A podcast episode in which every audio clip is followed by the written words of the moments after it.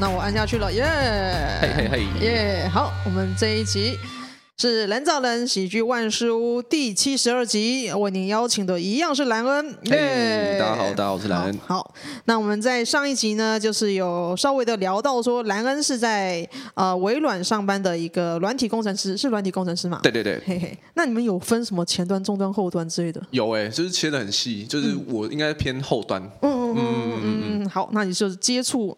后后端是比较核心的那一边吗？对，就是呃比较后面在做资料处理或者是一些储存之类的东西。嗯哼，嗯哼，嗯哼，好的。那么就是兰恩呢，之前在 OpenMind 有做过一个创举，而且我觉得是我第一次看到有人这样做，就是你在 OpenMind 直接朗读 ChatGPT 写的笑话。那时候很早，好像十一二月的时候，差不多十一月底、十二月初的时候。嗯、那时候我看了觉得哇靠啊，有人搞这种事情。没错没错，我想说这个应该是你知道是一个趋势，就是说我要当第一个。对对对，一定有人开始。现在好多人在做这种事情，那还是先帮观众科普一下，ChatGPT 它是一个呃嗯，有点像是人工智慧的聊天机器人。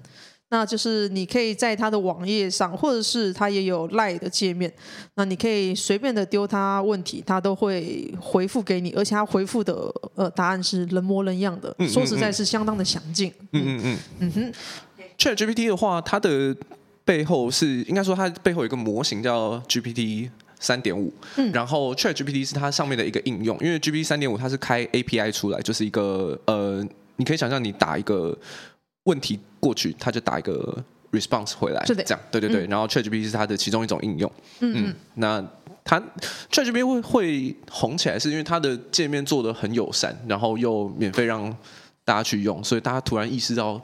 就是啊，原来 AI 变得变得这么厉害了，对对对，这种感觉。因为他讲的话，嗯，以前可能打电动啊，或者是怎样，你只要跟电脑，或者说说是现在现在大家也许跟 Siri 讲话，那 Siri 也会回一些东西，但是你都可以感受到僵硬，就是、啊、对对，比较机器人的感觉。嗯，因为它嗯，Siri 那种还是比较偏 role base 的，就是你给他一个，他去抓你的话里面的一些可能关键字之类的，嗯、然后去。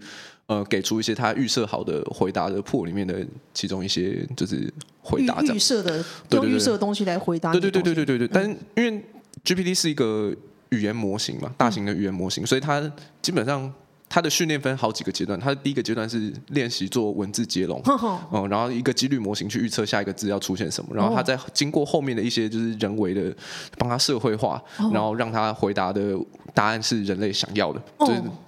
很概略的解释大概是这样，所以它跟 Siri train 出来的方式是完全不一样的，嗯、所以才会感感受到他们的那个等级的差异。这样真的差超多，我自己感受到就觉得，哎、欸，对面是一个活人在跟我讲话的感觉，就觉得超贴心。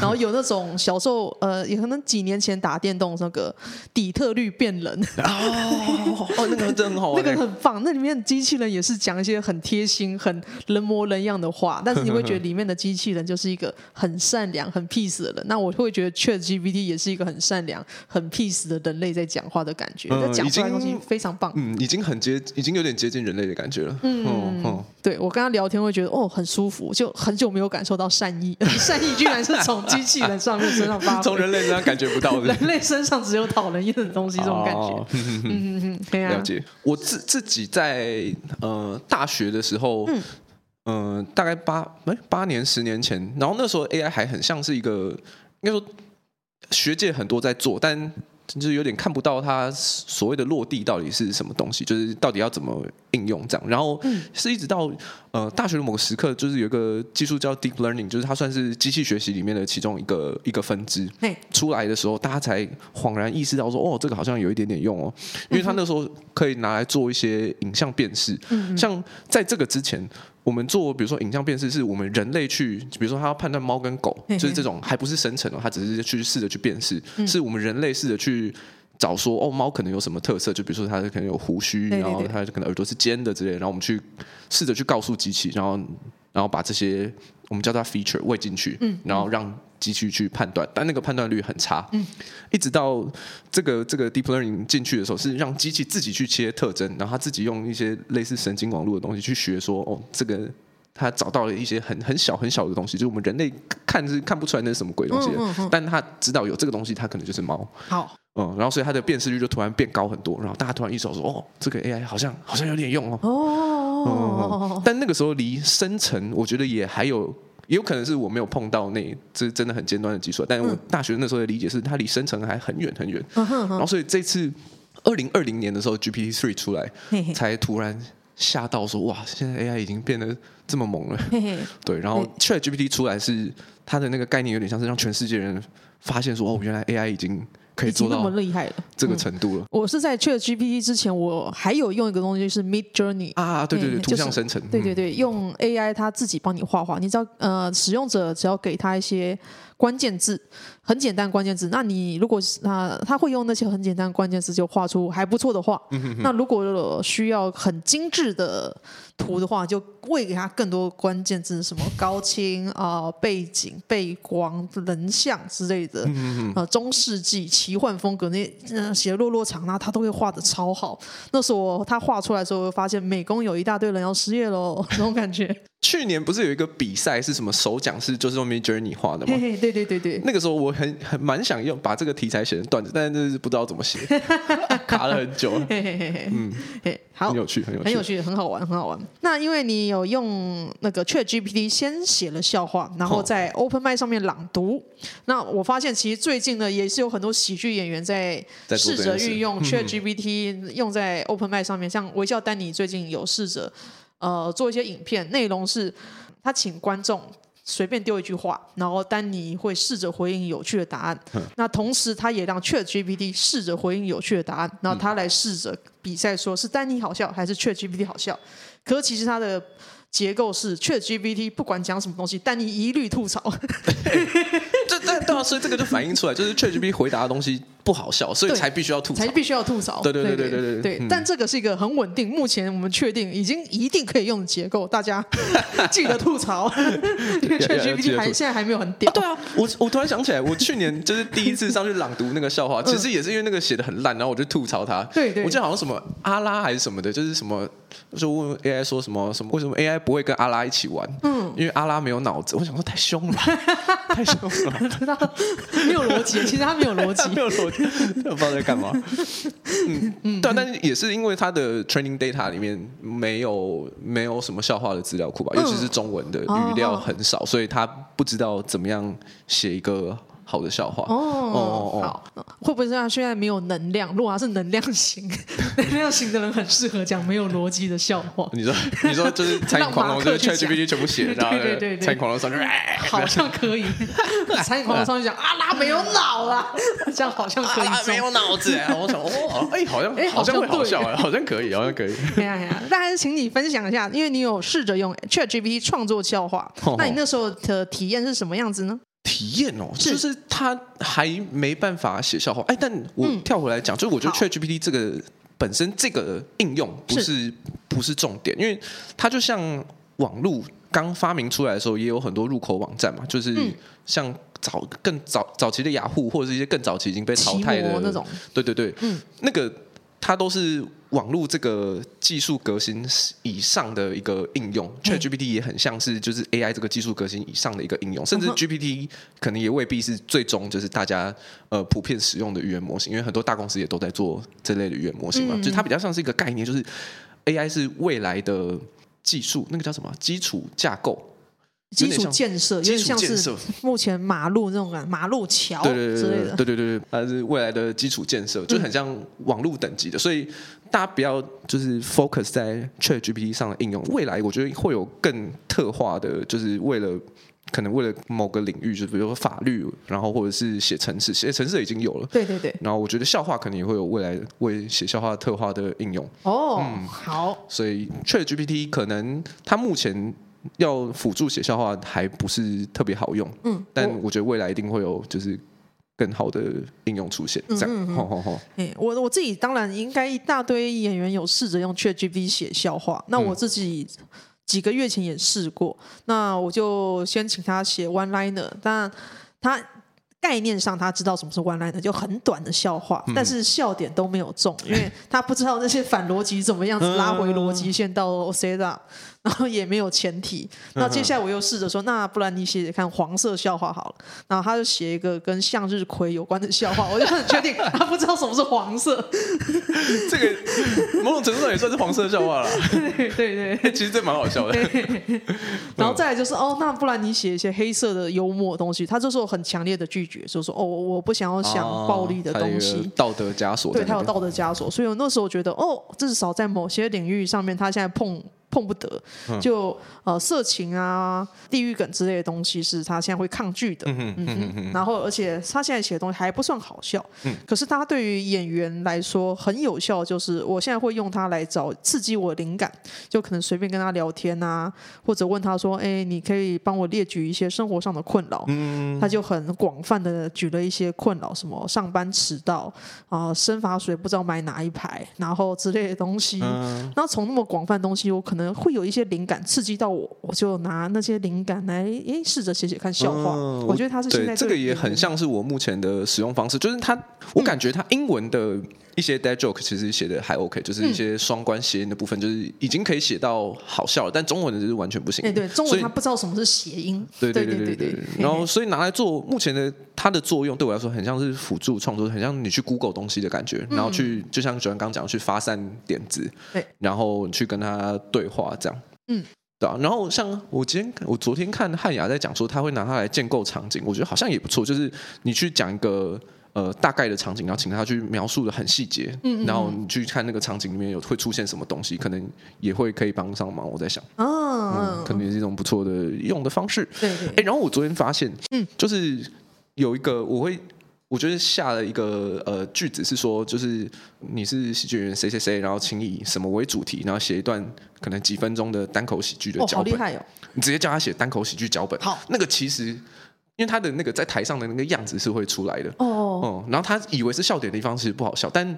你大概可以找出他一些观点，欸、因为他就会试着作为一个喜剧人，然后去给出一些观点。哦哦，所以他可以写前提跟 set up，他可以写前提，对他只是不会写 punch。休息卡令回来了，好感人哦。所以我觉得这个搞不好很有用，我还没有很用这一招来真的试着写新的段子，但是我觉得。丢一些，就是比如说我最近在写什么变电箱之类，我就叫他请变电箱为主题写一段脚本。哦，好，他其实写出一些东西是有趣的，好猛哦，这个好猛哦。就是他，就是他，我记得他写的什么说哦，如果我是变电箱，我一定超不爽，一堆人往我身体里面塞垃圾的。啊，这是有趣的，嘿嘿嘿，哇，观点的反转，对，哇哇哇，好可怕。他其实可以给出一些观点了，但很多观点可能还还不能用，或者是他不会写笑点，但可以拿来刺激，就是对，刺激灵感，刺激灵感。对，我觉得可能可能可以试，这个很好用哦，好惊人。好惊人，嗯，好，就是我们大家都有多少有用它来写笑话。那你觉得哪些类型的笑话会先被取代呢？那哪些不会被取代？那像你刚才讲的，它有切换类型、切换观点的功能，这让我觉得哇，以后 观点切型、切切观点的笑话，哦，会变得很泛滥喽。啊我觉得，我先讲，我觉得手法的部分，就是所谓的手法，就是什么谐音双关、夸式类比这种，然后包含转换角色这种，他一定可以学得会。就是这种是，呃，对语言模型来说，这个是最简单的。你只要给他资料，他要学会手法是很简单，因为手法其实我们也是人类也是从规则去学的嘛，对对对吧？所以这个对呃语言模型来说是很简单。但是像比如说 GPT three，它的呃训练资料全部都是文字，嗯，它没有图，也没有。影像，嗯嗯，所以它跟我们人类探索世界的方式其实是很不同的，嗯哼嗯哼，对吧？因为像比如说我们小时候要学东西，比如说东西会倒下来这种，我们是用看的，对对对。但机器可能是它要文字，它说哦什么什么瓶子倒下了，它才知道哦有倒下这个概念，所以它理解世界的方式跟我们很不同。所以它在它，我觉得它没有办法写一些生活观察类的东西吗？就是哦，他没有生活。对，他没有所谓的生活，他很像是你把你关在一个小房间里面，然后狂看一大堆书，嗯、那你理解的世界一定跟别人不一样。对，但因为笑话是很讲求共鸣的，嗯、所以有些东西他可以写，有些东西他我觉得他目前还写不出来。嗯嗯。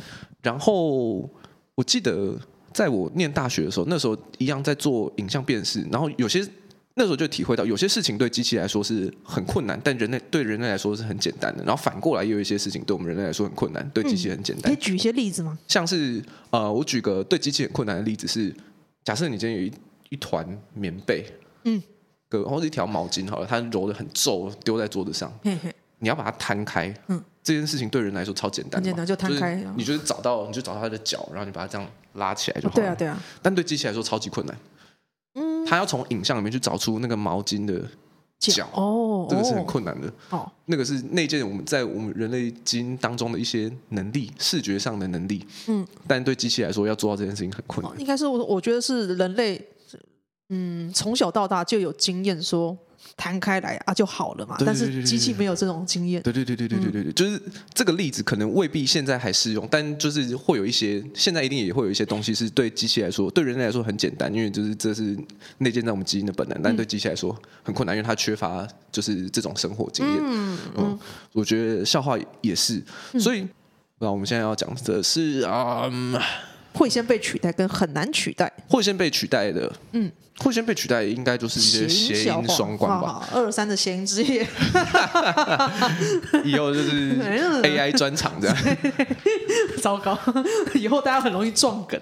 哎，看你 ChatGPT 写的，我对，因为谐音这个东西，就是它的 punch 甚至未必要跟。呃，未必要，他故事比未必要合理。对啊，对啊，只要听起来字一样，嗯嗯，你只要把就是字音一样，而且这两个概念相差甚远，然后观众会有一个就是落差，就意义上的落差，所以就会好笑。对，这个我觉得是最简单能够做到，双关也很好做到。像比如说，我有一个什么热热门的笑话，那就是热门这个词有两种解释嘛，那他就可以用这个来写出一个笑话。对，所以我觉得这个是最容易被取代。然后 One Liner 系列的也是。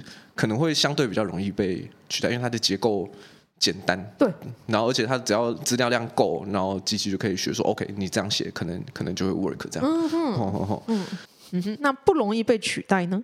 不容易被取代，就是像我前面讲，我觉得可能是我自己的感觉。好，生活观察可能是最难的，因为它没有生活。但这个前提是它还是 AI 还是处于一个语言模型的状态下的话，可能生活观察会是最困难的，因为。它很难跟我们的生活经验有共感，包含一些很枝微末节的事情。嗯、呃，像是比如说我们在路上会看到什么什么录影中请微笑，就是这种可能就是大家都有生活上的共感，嗯、但它不会出现在文字里面，不会有人把这个写进小说里面。哦，没错没错。对，所以这个东西可能嗯、呃、AI 就是写不出来。嗯，信信、就是、耶稣给我牛之类的东西，这种这种东西对吧？然后再来，我觉得可能比较难的也是表演系吧，但是我觉得一样，这个是缺乏。笑话的文本，就是比如说 Kevin Hart 的专场，Netflix 顶多做到帮他上，就是什么观众笑，就挂号观众笑这种，嗯、但是他不会把他做了什么动作，他的手势是怎样给写出来，嗯、所以他很难生成纯表演式的文本。嗯嗯，他会。没有没有没有相关的资料，嗯哼嗯哼嗯，但这个是前提是建立在他的训练资料纯粹还是文字的情况下了，嗯，如果他以后有没有动作的训练资料？对，就是如果他把影像那些全部喂进去的话，可能他观察到的世界又会不一样，更接近人类一点。嗯，这样。我这边有个感触，就是我以前是一个玩乐团的人，我是鼓手，嗯，然后我当时有学电脑编曲。然后我就是用电脑 Logic Pro，然后里面编了几首歌，然后先可能自己 key 呃吉他跟贝斯进去，然后里面有编鼓软体，然后编鼓的软体会去抓我编进去的吉他跟贝斯是什么声音，然后就自己去编出对应的鼓来。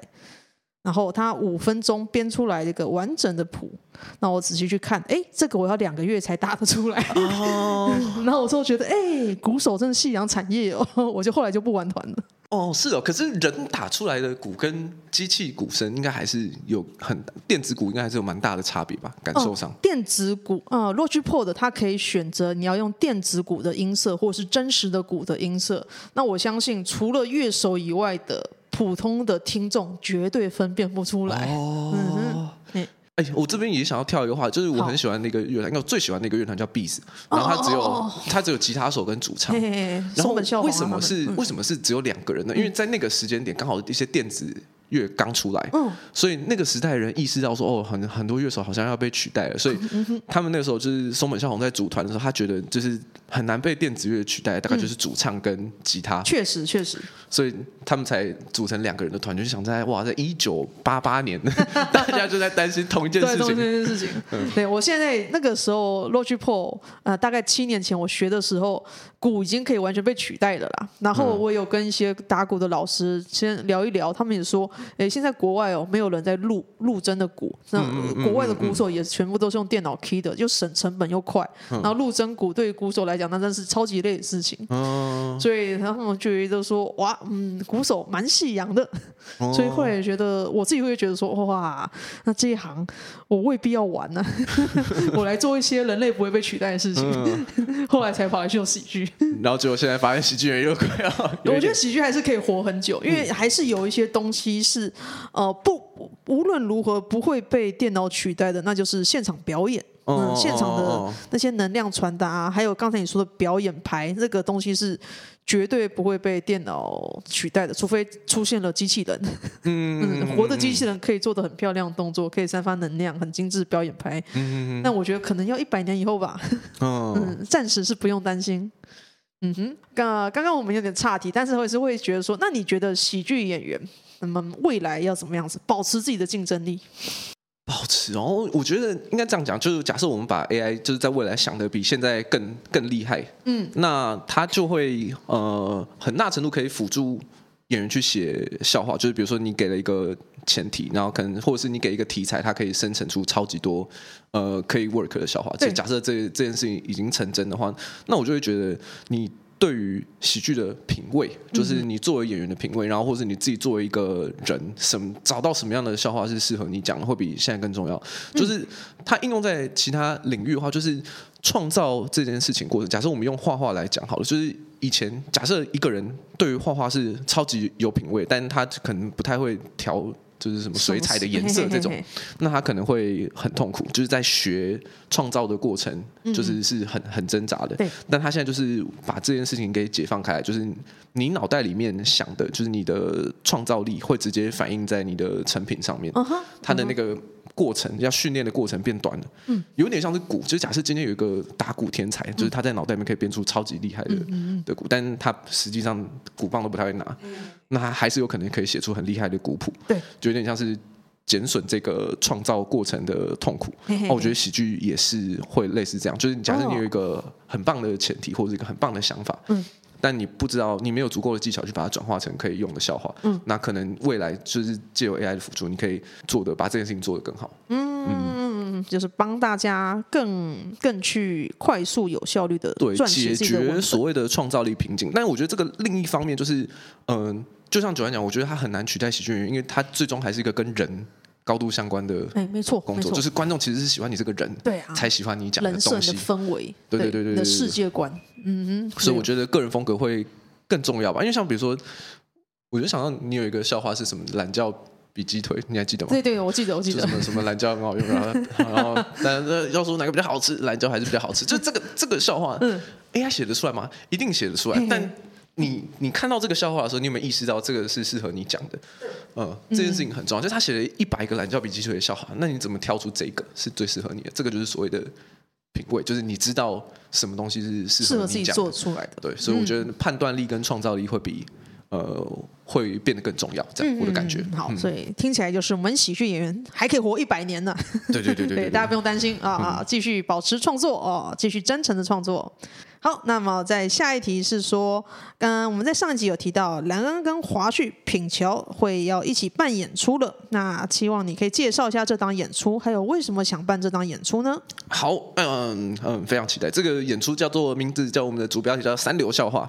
然后，嗯，它有几个含义。第一个就是我们当然还不是一个你知道极度厉害的演员，所以我们还是觉得自己是一个还有一个三流的状态。然后另外一个解释是说，就是。主要的解释是我们三个的风格落差很大，是的，所以会说这是一个三个流派的笑话，就是希望大家来可以听到，就是你知道很很丰富的演出这样，然后什么、嗯、什么都会看到那种感觉。嗯嗯嗯哼，好，那就是为什么会想办呢？为什么会想办？哦，我觉得是我呃那时候硕士班毕业就有点想要就是弄个演出，就是跟班上感情好，然后有持续在耕耘，然后。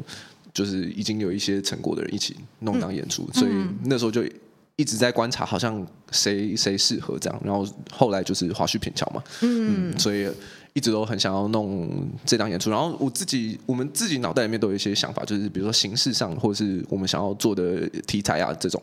所以嗯，算是一个崭新的尝试吧。对，嗯嗯，那我是因为有先看到海报了，就三流笑话，它上面有写三个流派，你是逻辑流，然后那个谁，呃。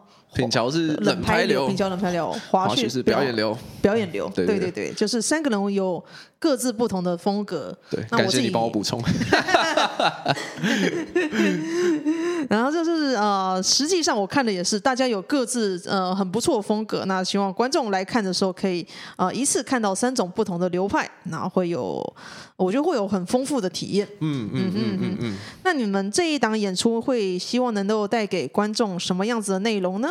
嗯，我觉得会像是海报上写的，就是我们有各自的流派，所以会一个会是一个呃充分展现我们个人风格的一一个演出啦。然后因为我们只有三个人嘛，嗯，就是所以我们在形式上可以做更多呃比较多元的变化，就是呃因为只有三个人，观众比较不会困惑说哦现在出现的到底是谁之类的，所以嗯会有一些流动感嘛。好然后嗯，嗯，然后我们会我们会试着多放一些其他的喜剧类型进去。好，对。哎，那你们是一个人二十分钟这样子吗？哦，我们应该是一个人十五单口 stand up 部分是十五到二十分钟，然后剩下我们会放一些其他形式的演出进去。嗯、那其他形式什么的演出？现在有大概的定案吗？现在有大概的的感觉，就是我们应该放一些 sketch，然后我们可能还会一些其他的小环节这样。嗯哼，对对对对对对。那整场秀大概会是多长？大概就是一个六十呃。内容部分会抓六十分钟多，这样，嗯嗯嗯，实际可能要跑过才知道。哦，好好好，然后之前有听说，呃，你们的制作人是找 Gino，我就知道要问这个，微妙微妙，怎么回事呢？哦，哎，其实是这样，就是我们三个决定要办演出是在那个决赛。那一天就是决赛庆功宴，我们在外面聊天的时候就说哦，那我们来来来一起弄一个东西，然后说好好好，然后我们我们就在后面就开始，我们三个有小小在讨论说哦，我们形式要怎么做，然后之类的，然后我们就发现说，我们因为我们没有人会主持，所以我们需要一个主持人，对，然后再加上如果我们要专心准备内容的话，我们可能需要一个制作或是统筹，确确确实，对，然后因为我们三个很菜。嘿嘿，所以这两个角色，假设是分开找的话，会我觉得会有点尴尬。就是你找一个前辈来来来当主持人，然后可能主持的时间是短短的，然后又找另外一个前辈来当制作人，所以我们就其实有点苦恼。对对，成成本啊，成本的确是一个，对对，嗯，然后也会觉得稍微不好意思这样。然后那时候刚好就我们那时候也在想几个人选，然后刚好那时候 Gino 就跑来问。就是他问说，就是哎、欸，你们有没有想要办秀啊？他可以当主持跟制作。哦，哦有这么确实是很刚巧。对，然后我们就稍微讨论一下，觉得好像也也可以。反正我们就就试试看嘛。我原本想要说我们一样菜，但好像 Gino 也没有到很菜。但就是想说试试看，对吧？嗯、我们也不就是跟 Gino 之前的相处也是觉得蛮融洽，所以就觉得好，我们一起合作看看。嗯、而且因为我们其实并不是组一个，并不是直接组团，我们是先弄一档演出，所以就觉得好像任何事情都蛮有弹性。就是我们先合作一次，然后如果合作的不错的话，之后才会有，就是可能还会有其他的机会，嗯、或是在对，或是在绑定的更深，嗯、这样，因为会感觉一开始就就是。组一个团，然后把所有人绑在一起，有一点恐怖。就是假设就是合作起来不太愉快的话，好像也很难很难再、哦、很难再宣布说退出，这样也很奇怪。试用期对啊，嗯、我不知道九安会觉得你们当初，因为你们当初玄校堂是直接就是直接组起来，对不对？对，你没有新增过人，我没有新增过人。嗯、那你那时候有觉得，就是假设你跟团员相处起来很，就是或者是你们写本的方式，或者是准备的。嗯，就是怎么说呢？态度之类的落差很大的话，会很尴尬我。我觉得我们运气超级好哦。就是虽然演员呃每个喜剧演员本身都有怪癖、有怪咖的地方，嗯、但是我们没有击败人哦，所以我们真是运气超好。就是原始的五个团员。啊、呃，彼此有怪癖啊，无所谓，但是我们不会算是非常有爱，然后不急白，然后也不会自私，所以就很融洽。然后我们有意识到这点之后，扩充团员时候也是特别注意到，优先找好相处的人，哦、好相处实在太重要了。哦，真的哎，嘿嘿嘿嘿嘿。哦，我记得好像去年某个时刻你也曾经跟我讲过，如果要组团干嘛的话，要找好相处是最重要的。对对对对，嗯，就是至少频率要合得来。对呀对呀，因为有点像是。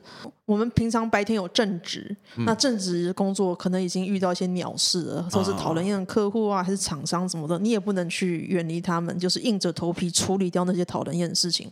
但是下班之后还要硬着头皮处理。不喜欢的合作对象的话，那我是绝对不接受。哎，真的哎，我就觉得我下班来做这件事情，我就是让自己开心。对，我要开心啊，嘿呀嘿呀，这个可能是第一要务。这第一要务就有有点像是，我以前会打电动，打英雄联盟之类的。那英雄联盟一定会遇到一些呃那种组队，然后对方很强，但就是很嘴，那我让我也超生气。哦。但是如果打得不好，可是态度很友善的话，我反而很开心。对，所以对我来说。好相处，态度友善，永远是第一个第一个首要条件。嗯，嗯，所以我就觉得可以跟华讯平台一起弄这个，真的是很幸运。就是我觉得我们的沟通的频率是很好的。嗯，然后再加上我觉得他们两个都比我厉害，所以我就觉得，哎呀，那我好像也可以借由这个机会刺激自己多努力一点那种感觉。嗯，嗯，运气很好啊，找到了合适的人。真的。嘿嘿，那这一档演出的话，也可以帮我们介绍一下是什么时间吗？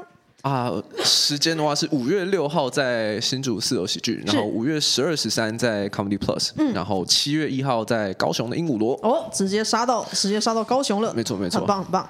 好，哎，那我会想问一下，因为呃，我自己在看表演的时候，有感受到，呃，华胥是一个招数很多，然后千变万化的人，然后。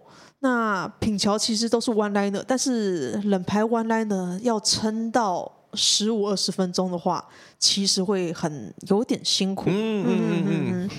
那呃，他的部分我再问他好。那你自己对于你自己的这一部分的演出，你有什么概念吗？你会不会全部都讲生活观察，还是你会多设计一些？所以这个就是我前面在讲，就是所谓的形式上的变化，其实就跟这个很有关系。嗯。因为像华胥的东西就很适合，他可能就是。呃，八分钟，八分钟两个故事。对，对。然后我的话可能是五分钟，五分钟，五分钟，三个可能不同主题的段落。嗯，嗯。然后品乔的话可能又可以更碎，就是他可能十五分钟里面切了四个不同的主题，然后一个主题里面可能会有五六个 one liner。嗯哼哼。嗯，所以其实我们的力度是不一样的，就是力是那个粒子的力。嗯哼哼哼。嗯，所以如果我们的力度不一样，所以我们就可以试着去做一些比较呃切换感的东西，就是不一定要一个人完整的十五分钟。哦。哦，而是分成可能好几个段落，然后再把它接在一起。哦，哦，所以你们会嗯，有点像是一个人讲了十分钟之后，先换一个，然后又回来到第一个人吗？有可能，对。哦，哎，这个很有趣。对对对。其实我啊，这边跳出来一下，就其实我一直不知道这个东西到底要不要讲。是，说说看，说说看，你可以，你说完之后不妥，我可以剪掉啊。没有，其实就是切开来，然后拼接在一起。嗯。然后，嗯，这样子的话，因为。的确，我们要做一个完整的十五分钟的东西，对我们现阶段而言是一个，我觉得未必可以做得好，可能会让观众有点吃力，因为就是八分钟、十分钟跟十五分钟的的的讲的方式可能是稍微不一样，对，不一样。对，那我就觉得我们先把内容生出来，然后我们可能用这种形式的方式去补足，就是我觉得等于是我可能上场了两三次，嗯嗯，然后每一次又是不一样的主题，那可能观众会觉得，诶，好像有一种。看了很多，嗯，不同不同表演的感觉，然后每一个都不会不会很腻哦。因为像品条就更适合，就是他可能在我跟华旭之间出场，然后华旭结束他又出场，然后在我结束他又出场，这样啊，嗯，这个可能用这种方式。我以前在。跟大凯讨论，我跟我跟 OK 的专场的时候，他有建议过，既然两个人都三十分钟的话，看要不要十五、十五、十五、十五。哦，他这个想法我觉得蛮有趣。那你刚才讲的形式有点像是那个谁，你有刚有提到 Neil Brennan，对 Neil Brennan，他有个什么三个三个三个麦克风笑话，也是也是那种感觉。我觉得我们受那个演出启发蛮多的。哦，嗯哎，蛮有趣。那可能立三个麦克风是不应该不会到这样子，但是会有一点那种感觉。嗯，蛮有趣的，这个想。想法蛮好玩，对啊，所以刚才会说，因为我们只有三个人，所以我们可以做比较多形式上的变化。因为假设你是五个人的话，那你要交替出现，可能观众就会有点困惑：我到底有没有看过这个人？还有人没出场吗？嗯、但那就只有三个人，然后我们三个又蛮不同的，嗯，所以我觉得观众可能比较不会那么困惑，就可以比较好好的享受演出。这样、嗯、听起来是一个蛮完整而且有特色的秀。好，那么就是希望观众，啊这一集的观众有兴趣的话，可以多多来看一下他们的三流笑话。那节目最后呢，莱恩有没有什么还想要呃补充的？比方说，可以介绍自己的脸书啊，或是 IG，或是啊、哦呃、活动，可以再次的宣传一下。好，欢迎大家追踪我的。Instagram 这样。嗯，好，嗯，Instagram 的号账号账号讲下。呃，账号是 renwu 底线 z z z r e n w u 底线 z z z。嗯嗯嗯嗯。然后麻烦大家来看三流笑话的演出，好吧？三流笑话，好，可以到卡米蒂的粉丝页，然后注意一下三流笑话，或是到 KKTix 也可以关注一下。啊，对。好的，哎，票价有决定了吗？呃，应该是早鸟是。四百，然后原价四百五嘛，哇，完蛋了！我对我们的东西，对对对，没问题，没问题，票价差不多，但应该是这样，没错。好，好，嗯嗯，它是这个公道的价格，希望台湾呃新竹、台北跟高雄的观众朋友，如果在五月初或是七月初有时间的话，可以多多去参加一下三流笑话的演出。嗨，好好，那我们这一集也是录到这里了，那希望观众有兴趣多看表演，喜欢我们这一集的观众，希望也可以推荐给其他喜欢喜剧朋友，那我们今天就录到这里了，拜拜，拜拜，拜拜。